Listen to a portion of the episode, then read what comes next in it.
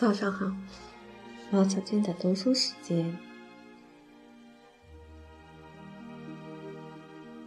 早晨读到一篇散文，《绝望的呼叫》，作者贾庆君。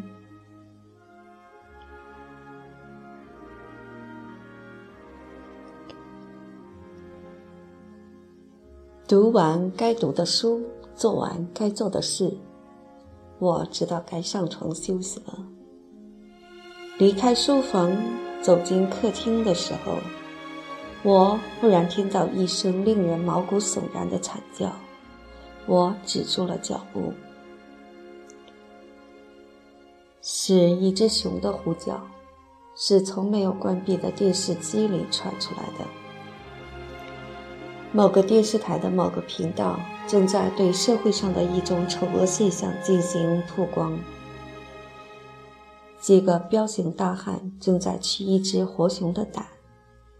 一只看上去尚未成年的小熊被捆在一个铁架子上，青绿色的胆汁正一滴滴从一根直插小熊体内的金属管子里淌出。小熊没有挣扎。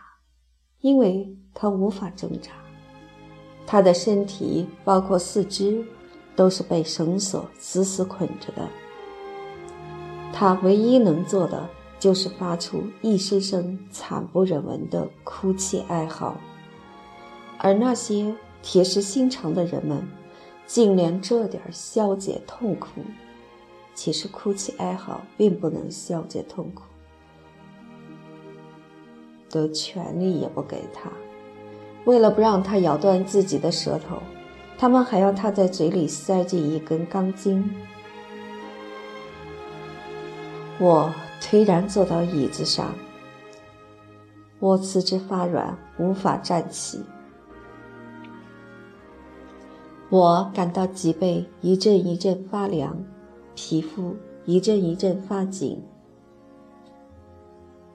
这些被取胆的活熊，远远不是只承受一次痛苦了事。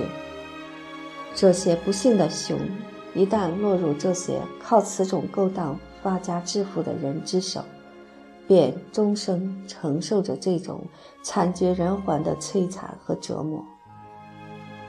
他们被关在一个小的不能转身，甚至连四肢都动弹不得的铁笼子里，腹部。永远插着一根，只露出顶端，不能露得太长，太长容易被熊自己拉出的金属导管。那些人算计着什么时候有胆汁可取了，就毫不犹豫地从导管把他们的胆汁抽出。他们伤口溃烂，腐肉外翻，脓血淋漓，蛆虫乱爬，永不愈合。为不让导管脱出，那些人甚至还给他们套上一种特制的铁马甲。我不知道这些靠活熊取胆赚钱的人都是些什么人，但我知道有一点是铁定无疑的：这些人无论什么来路、什么品性、什么处境、什么目的、什么理由。都不能洗刷他们的罪愆，都不能使他们免于良心的谴责。古人云：“暴力自随，人神共愤；暴殄天物，天夺其魂。”伟大的英国思想家边沁说过：“对于动物，问题不是他们会不会推理。”也不是他们会不会说话，而是他们能不能感受痛苦，这才是问题的要义。在别的生命的巨大痛苦面前，在熊的凄厉的哀嚎面前，什么生计所迫，什么身不由己，什么为了人的需要，什么为了治病救人，什么样的理由都不能成立。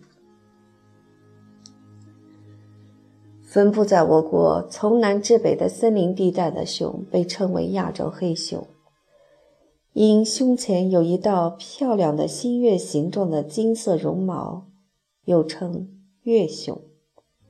目前，我国每年就有七千多只这样的黑熊，在全国各地的大约四百多个熊场上，忍受着这种惨绝人寰的活熊取胆的折磨。他们有的把自己的舌头咬掉了，有的把自己的眼睛抓瞎了。面对高智商的万能的人类，除此之外，他们还能做些什么呢？除了痛恨自己长有一只能为人治病，从而也能为人类赚钱的熊胆，还能痛恨谁呢？他们有的已经被关了十几年，有的指甲全部被连根切掉。相当于切掉人的十个第一节手指，有的肚皮上烂出一个发着恶臭的黑洞，经年不断淌着血水；有的被砍掉了一条腿，有的则是双掌全无。他们一旦被弄进熊场，就是进了地狱之门。我不知道我们国家把黑熊列为几类保护动物，我不知道我们国家的野生动物保护法有没有明文禁止活的熊取胆，有没有采取足够有力的措施拯救那些被活着取胆的黑熊。如果还没有，或者说还不够到位，那应该是我们的失误。在《濒危野生动植物种国际贸易公约》上，亚洲黑熊是受到一类保护的，包括熊胆在内的任何熊制品都是严格禁止进入国际交易的。在西方一些国家，动物保护问题已经提出几百年。英国政府早在16世纪。就已颁布禁止捕熊令。爱尔兰政治家马丁提出禁止虐待动物的马丁法案，在人类动物保护史上竖起第一座丰碑的时候，时间是公元一八二二年。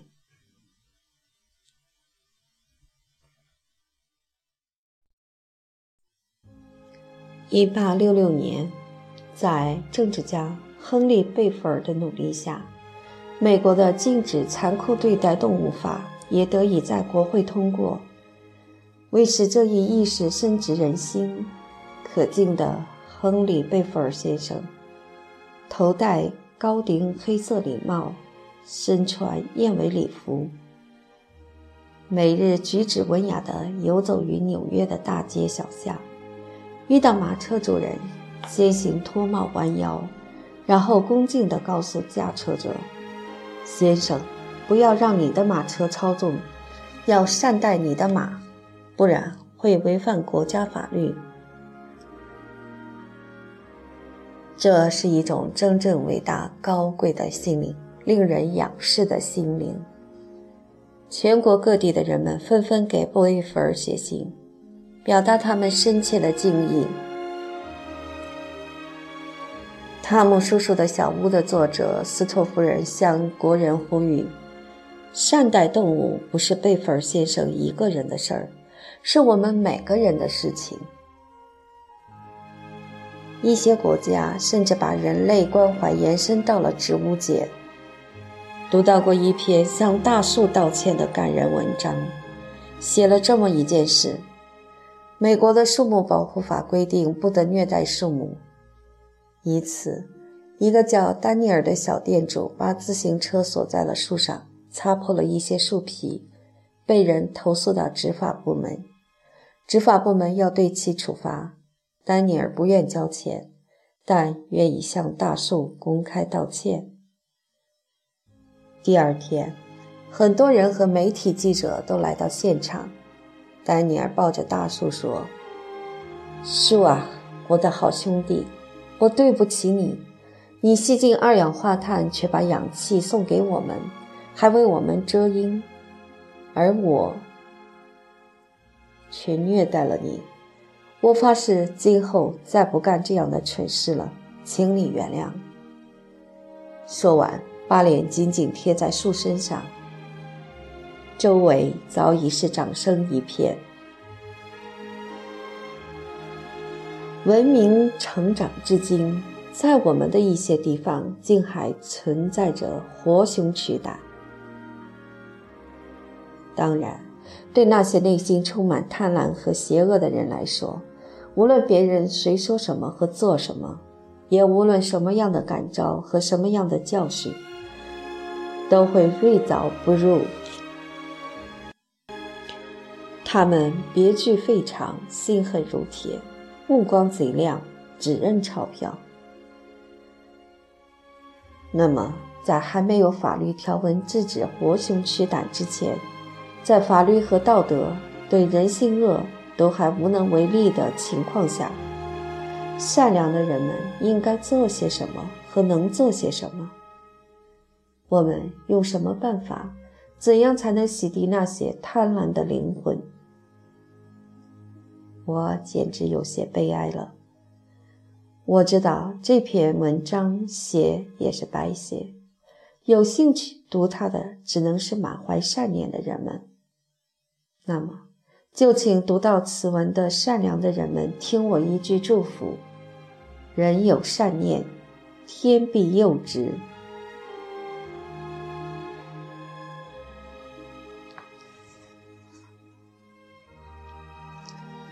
此文来自二零零五年《散文月刊》。